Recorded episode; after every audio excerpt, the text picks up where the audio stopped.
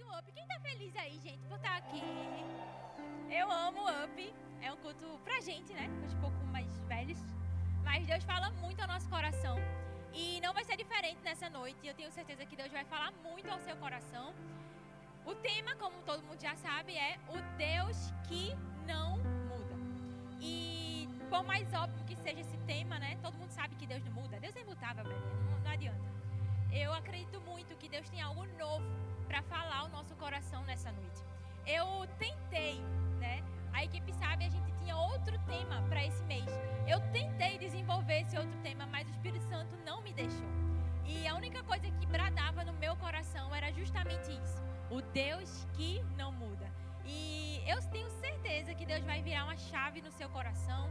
Deus vai falar com alguém aqui. Não é possível, não, que Deus falou tanto comigo para trazer esse tema eu tenho certeza que ele vai falar com você. Amém?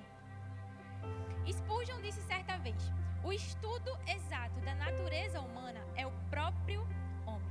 E a gente precisa concordar que se a gente quiser conhecer a nós mesmos, se o ser humano quiser estudar a si mesmo, é necessário que ele olhe primeiro para dentro dele. É ou não é? Se você quer estudar alguma coisa, você vai estudar profundamente aquela coisa. Então, se a gente quer conhecer a nós mesmos, é necessário que a gente olhe para dentro de nós. Mas eu diria que existe algo mais importante que a gente tem que se atentar quando a gente estuda o ser humano. E a, essa pessoa é o Criador. Quando a gente quer entender a mente humana, o comportamento humano, a gente precisa primeiro olhar para quem criou o ser humano. E quem criou o ser humano foi o nosso Deus. É simples de entender. Quando a gente compra qualquer utensílio, móvel, material e chega na nossa casa, ele vem acompanhado de um manual, manual de instruções. Só que a gente, né, nunca lê aquele manual. É batata, a gente não lê aquele manual. Esses dias meu meu lindo marido comprou um hack para minha casa e quem disse que ele leu o manual? Leu o manual não. Foi-se embora montar o hack. Montou, tá lá, né? Não tá. A questão é que a gente vai direto, né, para o resultado final. A gente é de uma geração que quer sempre as coisas muito aceleradas. A gente quer sempre as coisas muito rápidas, rápida. Não tem como a gente negar. A gente está em uma geração de prazeres instantâneos. A gente quer retorno rápido, satisfação rápida. A gente pede um iFood, ele tem que chegar na hora que está combinado, porque se não chegar, a gente avalia mal, faz barraco. Se a gente manda um WhatsApp para o nosso líder, para o nosso amigo, e ele não responde dentro de três minutos, é o necessário para um mini um infarto cardíaco. Você fica doido, né? É desse jeito. Calma, gente. Isso porque nós estamos em uma geração que está sempre pensando em produzir, em fazer as coisas e ser muito rápido. Só que o que a gente precisa entender é que esse ritmo acelerado que a gente vive pode roubar de nós algo muito importante. Eu sei que está todo muito animado, mas eu quero que você preste atenção nessa noite. O ritmo acelerado que nós vivemos pode roubar de nós a contemplação de quem Deus é. Eu me lembro de quando eu era mais jovem, eu tinha essa, esse costume de sempre contemplar a natureza, contemplar as as coisas que Deus criou e enxergar nisso a beleza de Deus. Só que esse ritmo frenético que nós vivemos acaba roubando de nós essa capacidade de contemplar quem Deus é. E é mais do que urgente que nós voltemos a contemplar quem Deus é para a gente entender quem nós somos. O que eu quero te dizer com tudo isso é que nada mais deveria prender a nossa máxima atenção do que o nome, a natureza, a obra, as ações do Deus que nós chamamos de Pai. É na contemplação de quem Jesus é que nós encontramos consolo para as nossas tristezas, que a gente encontra descanso para a nossa dor, alívio para as nossas mágoas. E quando a gente contempla, enxerga o nosso Deus, a gente vê muitos atributos. A gente vê que Deus é fiel, que Ele é justo, que Ele é onipotente, que pode fazer todas as coisas. Mas a gente também enxerga um Deus que não. E é sobre isso que a gente vai falar hoje, sobre a imutabilidade de Deus. Malaquias 3,6, que foi o versículo que deu tema a essa ministração, fala assim: Porque eu, o Senhor, não mudo. Por isso, ó filhos de Jacó, não sois consumido, consumidos. Esse texto é uma declaração para que o Senhor disse, né, para os filhos de Jacó, ou seja, para o seu povo, os filhos de Israel, povo escolhido por Deus, que ele, o Senhor, não mudaria e que por isso aquele povo não precisava se preocupar, não precisava temer, porque Deus não muda. A resposta para qualquer tipo de problema que nós enfrentamos, seja emocional, financeiro, pro, profissional, é Deus não muda. Se você pensar e lembrar dessa verdade, todos os seus problemas, todos os seus questionamentos se tornam em nada diante da imensidão que é o nosso Deus. Olha para a pessoa que está do seu lado aí e diga assim: Ei, Deus não muda. E hoje, para a gente entender melhor essa verdade, nós vamos falar sobre um trio muito poderoso na Bíblia. Foram três homens de Deus que você talvez não vai encontrar na sua vida: um avô, um filho e um neto tão influentes e tão poderosos como foi Abraão, Isaac e Jacó. A gente vai aprender né, a partir da vida desses três homens que são separados de nós por quatro mil anos, são gerações diferentes, mas que continuam nos inspirando e nos ensinando que o tempo pode mudar, as pessoas podem mudar, tudo pode mudar, mas o nosso Deus não. E em primeiro lugar, a gente vai entender que Deus não muda em sua essência. Eu queria que você olhasse de novo para a pessoa que está do seu lado. Agora eu queria que você olhasse bem direitinho para ela. Pode olhar. Olha aí para a testa, para o olho dela. Se tem pé de galinha. Se tá meio enrugadinho. Tá, tá meio acabadinho, né? As meninas são mais espertas, usa botox. Deus manda dinheiro, Deus, por favor. Eu fiz questão que você olhasse para a pessoa que está ao seu lado, para que você entendesse que a nossa substância, a nossa matéria está se deteriorando. Você já não é mais o mesmo de alguns anos atrás, eu não é? O irmão tá olhando para minha cara assim, tipo, é. Você já não tem mais o corpinho que tinha alguns anos atrás. O mesmo ritmo que tinha. Por que isso acontece? Porque a nossa matéria, a nossa substância está, está se deteriorando. As nossas células já não são mais as mesmas. Na natureza, a mesma coisa. As montanhas, né, quando elas estão no inverno, em alguns lugares, estão cobertas por neve. E em algumas ocasiões, quando o verão chega, aquela neve se transforma em água, né, no estado líquido. Ou seja, tanto nós como na natureza, a substância está mudando substância está se de deteriorando. Só que a substância, a essência de quem o nosso Deus é, não muda. Você consegue pensar que essas eras, os tempos que passaram, tudo isso nosso Deus passou e não tem sequer uma ruga na testa do nosso Deus. Não tem nada que altere a essência de quem Deus é, a essência do Deus a quem você chama de Pai. Deus é perpetuamente o mesmo.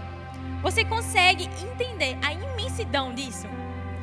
E o mais forte para mim é que Deus ele não muda em sua essência, nem mesmo quando Jesus vinha à Terra em forma humana.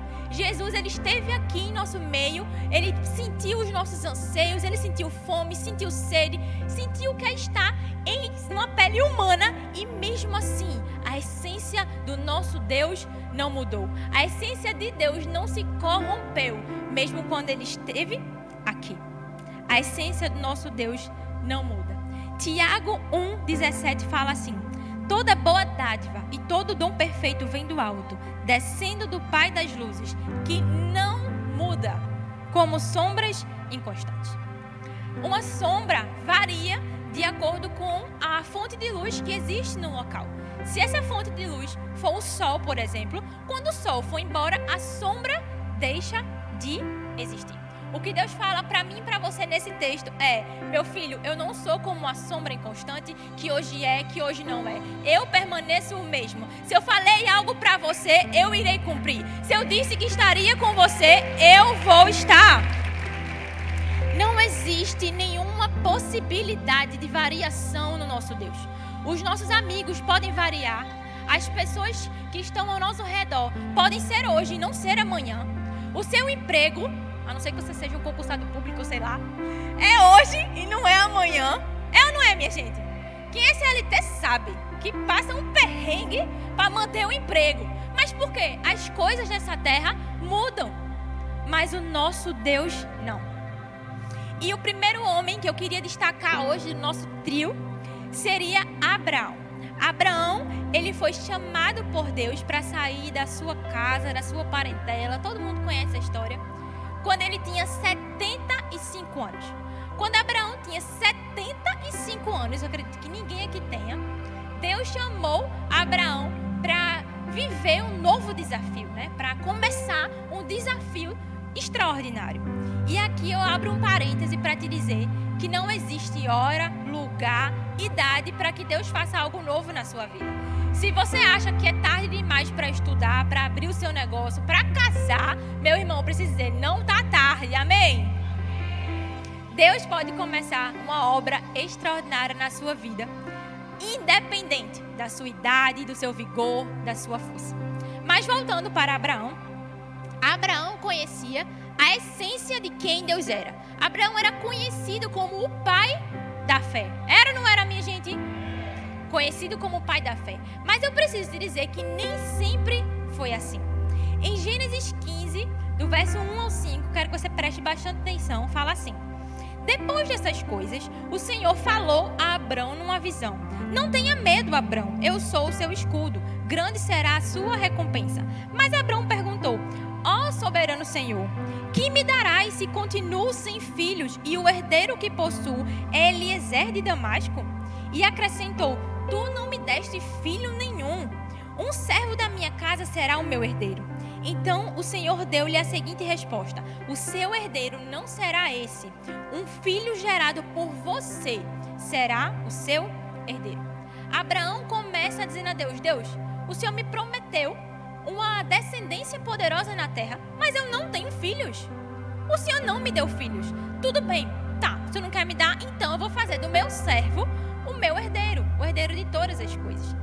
Abraão estava erguendo muros de incredulidade. Abraão não estava crendo que Deus poderia fazer na vida dele. E eu e você às vezes não fica tão longe de Abraão, né?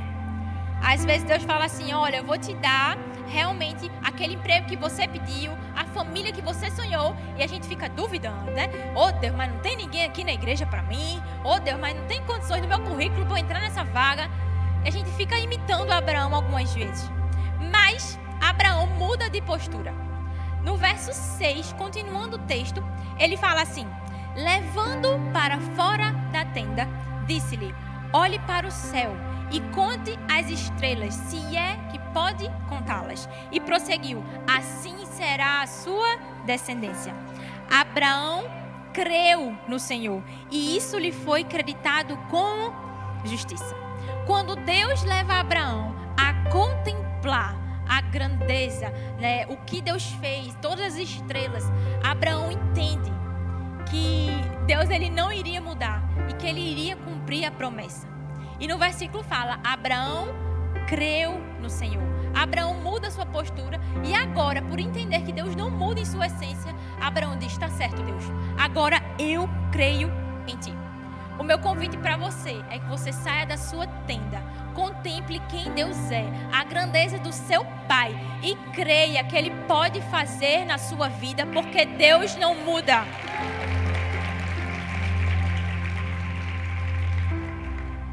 Só que a história de Abraão não para por aí.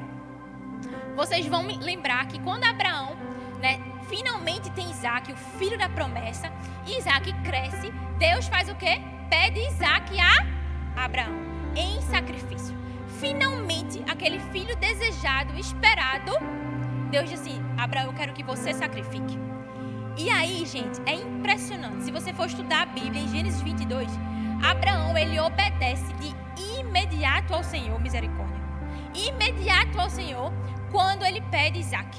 Isso mostra pra gente que Abraão entendeu que Deus não mudaria em sua essência. E o mesmo Deus que deu o seu filho, que fez ele ter um filho mesmo em sua velhice, era o Deus que iria fazer Isaac sair daquela situação, prover um cordeiro, fazer alguma coisa. Mas ele obedeceu ao Senhor de primeira. Abraão agora sabia que Deus não muda. E eu e você precisamos acreditar que o nosso Deus não muda em sua essência. Em segundo lugar, a segunda verdade que vamos aprender hoje é que Deus não muda em seus planos. Quem aqui já precisou mudar de plano? Quem aqui já precisou de um plano B para sua história? Todos nós já precisamos. Inclusive, eu precisei esses dias. Vocês sabem que a gente casou recentemente, né? E a gente tem um apartamento, a gente pediu para que um arquiteta fizesse o projeto dos armários, porque o apartamento é muito pequeno, é uma casinha de pombo. Então a gente disse assim, por favor, né? Faça aí o projetinho, a gente pagou por esse serviço. Só que o que, que aconteceu, minha gente? A arquiteta simplesmente errou o meu projeto todo. Só que eu só soube disso, desse erro dela, quando o marceneiro já tinha feito as peças. Quando eu peguei o projeto com ela, né, e disse assim, levei na loja do marceneiro, a empresa que ia fazer meus móveis, disse, olha, a arquiteta fez as medidas, está tudo certo aqui, faça aqui meus móveis. Aí ele pegou e fez, de acordo com a arquiteta. Esse é o procedimento normal. Carlinha, é ou não é? Cadê Carlinha? É ou não é?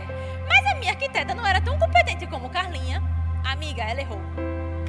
E meus armários chegaram gigantes. Minha gente, você não tem ideia. Não tem ideia. O meu apartamento é desse tamanho. Os, os armários pareciam de uma casa, de uma mansão. Eu lavando os pratos, o armário estava aqui na minha cara. É sério. E aí, minha gente, isso me custou um prejuízo, porque eu tive que mandar tirar todos os móveis, mandar um marceneiro ajustar, encurtar, fazer o que ele conseguisse com meus móveis, para poder eu viver naquela casa. E tudo isso me fez mudar de planos. Primeiro, porque o meu plano da estrutura da minha casa não era aquele, eu vou ter que mudar tudo. E segundo, que eu vou ter que desembolsar uma coisa que eu não tinha, não era planejado, né, para este momento. Mas Deus vai prover. Aleluia. Eu acho que isso era um teste de Deus. Você não vai falar que eu não mudo, né? Pois bem, né? Eu vou continuar provendo. Acredite que eu não mudo. Eu acho que foi meio que isso. Mas a história é que todos nós temos planos B e a gente muda né, de planos. Mas isso não acontece com o nosso Deus. Você consegue imaginar que Deus mudaria de plano? Que alguma coisa na sua vida pegasse Deus de surpresa a ponto de fazer ele mudar de plano na sua vida? De forma nenhuma. Nós podemos mudar os nossos planos, porém Deus não muda os dele. E assim como nós humanos temos planos, Deus também tem para mim e para a sua vida. Talvez o seu relacionamento acabou, você tinha planejamento para casar com aquela pessoa e ele simplesmente acabou esse relacionamento. E agora você se pergunta, mas Deus, o meu plano deu errado. Olha, eu preciso te dizer, ainda bem que o teu plano deu errado, porque Deus tem um plano para você. Ainda bem que você está pensando aí que deu tudo errado, porque Deus tem um plano muito melhor. E Deus também tinha um plano na vida de Isaac. A gente falou de Abraão e agora vamos falar de Isaac. Deus tinha uma promessa na vida daquele garoto que depois se tornou um grande homem de Deus.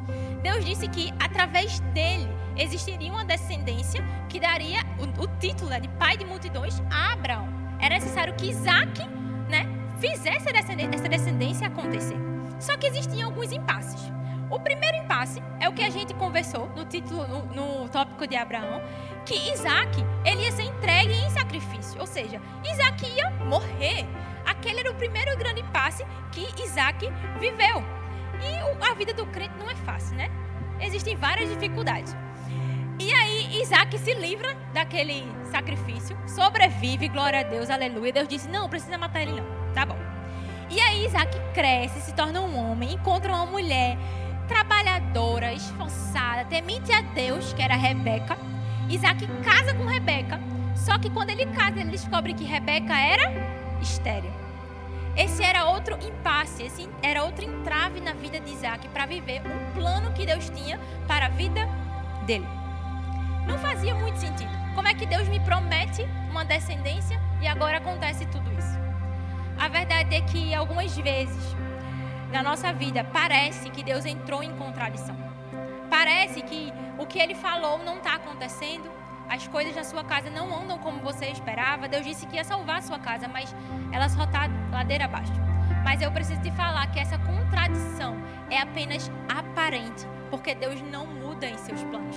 Aquilo que Ele falou a respeito de você, da sua caminhada com Ele, do seu ministério, da sua célula, da sua família, não vai mudar, não vai variar, continua o mesmo. Às vezes, como Isaac, a gente enfrenta alguns entraves na nossa vida, mas a gente precisa falar como falou Jó. Bem sei que tudo podes e nenhum dos teus planos pode ser impedido.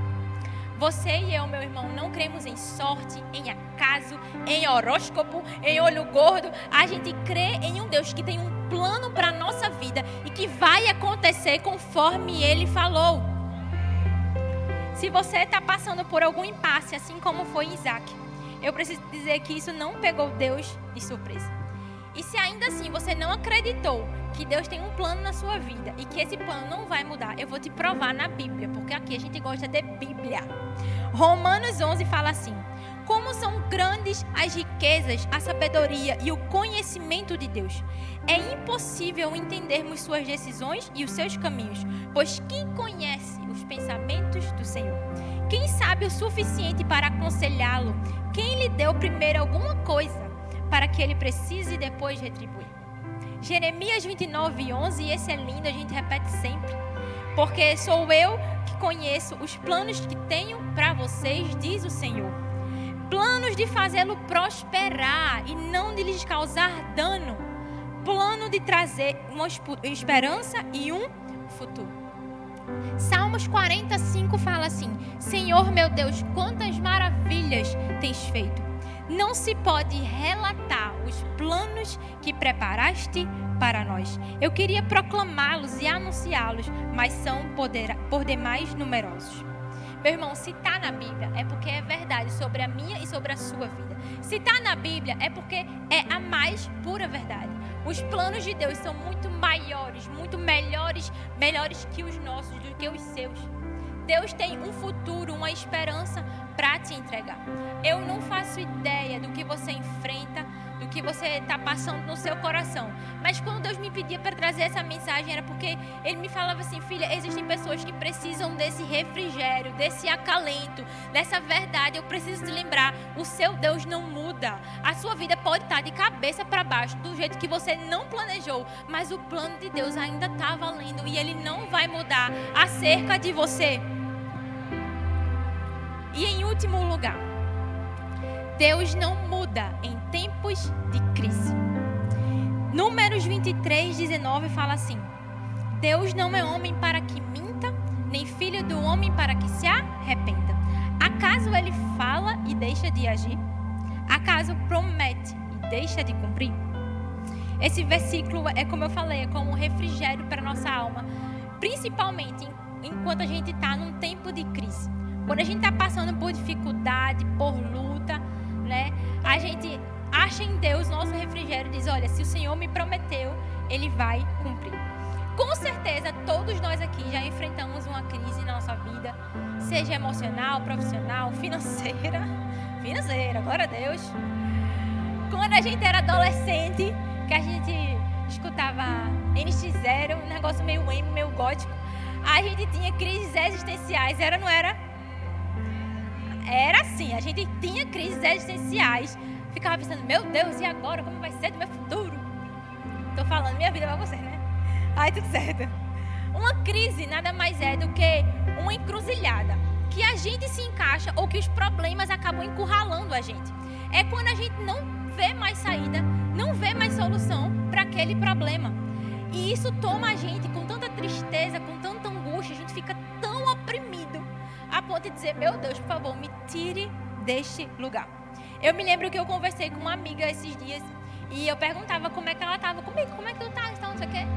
Posso te ajudar em alguma coisa? E ela disse assim, amiga, eu tô tão mal, assim, eu tô tão mal que existem problemas em três áreas da minha vida que eu não consigo solucionar. Eles não dependem de mim, eu não sei o que fazer, isso está me angustiando, está me trazendo tristeza. Aquela minha amiga estava no meio de uma crise.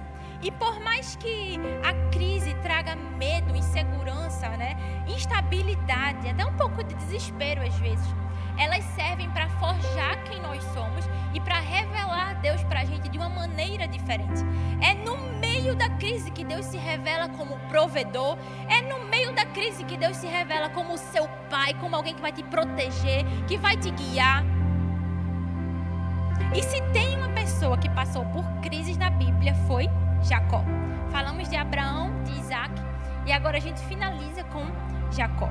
A história de Jacó começa de uma forma inusitada. Vocês devem lembrar também que Jacó era irmão gêmeo de Esaú. E a Bíblia fala que quando Jacó nasceu, ele já nasceu agarrado no pé de Esaú, porque Esaú era mais velho, saiu primeiro da barriga e Jacó fez: Pera aí, macho, né? Segurou no calcanhar dele. E isso deu o nome de Jacó, porque Jacó significa enganador. Só que aí os meninos cresceram, né? Se tornaram homens Esaú gostava muito de caça e um belo dia Esaú voltando né, da sua caçada lá, cansado, morto de fome, parecendo meu marido quando chega em casa depois do trabalho. E aí Jacó disse assim: Esaú, eu tenho uma sopinha aqui para tu. E Esaú, claro que eu quero. Só que aí Jacó disse: Olha, eu só lhe dou se você me der os seus direitos de primogênito. Naquela época, existiam bênçãos especiais para quem era o primogênito. Então Jacó disse assim: Olha, eu lhe dou a sopa, mas você me dá os seus direitos. E aí Esaú simplesmente despreza a sua primogenitura e diz assim: Tá bom, tudo bem.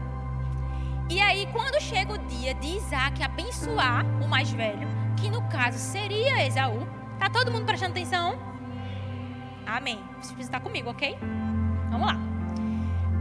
Isaac finalmente vai abençoar o mais velho, que seria Esaú, Jacó descobre, passa na frente, afinal ele já tinha conquistado né, aquela bênção, e finge que era Esaú. Isaac já estava velhinho, cego, então finge que era Esaú e recebe aquela bênção da primogenitura. Quando Esaú descobre que foi enganado pelo seu irmão, fica furioso e segue em busca de Jacó a fim de matá-lo. Jacó então começa uma trajetória de fuga do seu irmão. Ele começa a fugir da, cidade de onde ele estava e ele passa por dois lugares. E é sobre esses dois lugares que eu queria falar com você. O primeiro lugar que Jacó passou foi em Betel. Repete comigo, Betel. Em Betel, em Gênesis 28, fala que Deus derrama bênçãos abundantes sobre Jacó. É da iniciativa de Deus abençoar Jacó. Então Deus ali em Betel abençoa Jacó com a descendência forte na terra, com várias bênçãos. E Deus toma essa iniciativa de abençoá-lo. Isso nos ensina que mesmo quando a gente erra, mesmo quando a gente sai fugido, independente dos nossos pecados, Deus ainda continua a nos abençoar. Ele ainda está com a gente. No meio de tanta confusão, de tanta crise, Deus ainda está conosco. E o segundo lugar que Jacó passa, né, no meio dessa fugida dele, foi Peniel. Repete comigo, Peniel. Só que em Peniel, nesse momento, Jacó já não esperava mais a bênção, a iniciativa de Deus de forma como se Deus estivesse abençoando. Mas em Peniel, Jacó sabe que Deus não ia abandoná-lo em tempos de crise, que Deus não ia mudar em tempos de crise. E foi Jacó quem disse assim: agora eu não vou deixar você sair daqui enquanto você não me abençoar. Jacó aprendeu em Betel que Deus nos ama, Deus está conosco mesmo em tempos de crise, que ele não muda. E em Peniel, Jacó disse assim: ei, agora eu entendi, o Senhor não muda. Eu não saio daqui enquanto o Senhor não me abençoar. Jacó entendeu que Deus não muda, mesmo no pior caos da vida dele. A gente precisa lembrar que Deus não vai se alterar no seu plano, no seu propósito, mesmo quando a gente estiver num buraco que talvez a gente mesmo entrou. Talvez nós mesmos criamos aquela situação, aquela dificuldade, mas mesmo assim, Deus não muda. Minha gente, Deus não muda quando a gente erra, quando a gente está passando por uma situação difícil, ele não vai mudar e ele permanece o mesmo. O que eu queria falar para você é que você não está à deriva, você não está sozinho, você não está abandonado pelo seu Deus, mas ele pede para te falar que ele continua com você, que ele não mudou. Ele não é só o Deus dos seus pais, dos seus avós, ele é o seu Deus. É o Deus que está com você por onde quer que você vá. Quero que você fique de pé no seu lugar.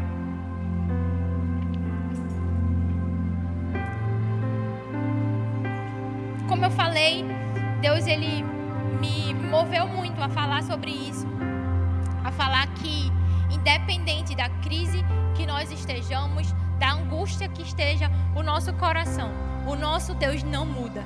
Ele é o Deus de Abraão, de Isaac, de Jacó. Ele é o seu Deus. Ele continua inalterado. Não existe possibilidade de alteração no nosso Deus. Feche seus olhos nesse momento. Senhor Jesus, nós queremos te entregar, Pai, o nosso coração. Queremos entregar, Senhor, a nossa vida. Queremos te dizer, Senhor, que mesmo quando passamos por dificuldades, por tribulações, quando a gente passa por momentos, Deus, que às vezes não vê saída, a gente sente uma angústia tão grande. Pai, nós queremos te pedir que o Senhor possa revelar quem o Senhor é. Que o Senhor possa nos revelar a cada dia, Pai. Que o Senhor não muda em sua essência. Que o Senhor não muda nos seus planos. Senhor Jesus, que o Senhor possa agora, nessa noite, estar tá revelando ao coração de cada pessoa aqui, Deus, que o Senhor tem planos específicos. Eu sei que Deus te prometeu algo ainda na sua infância, quando você era menor, sobre seu destino profético. E esse plano não mudou. Se Deus te falou que iria fazer, Ele vai fazer. Senhor, nós dependemos de Ti. Nós entregamos nosso coração. Nós colocamos a nossa vida à tua disposição, Senhor, porque nós cremos que o Senhor não muda.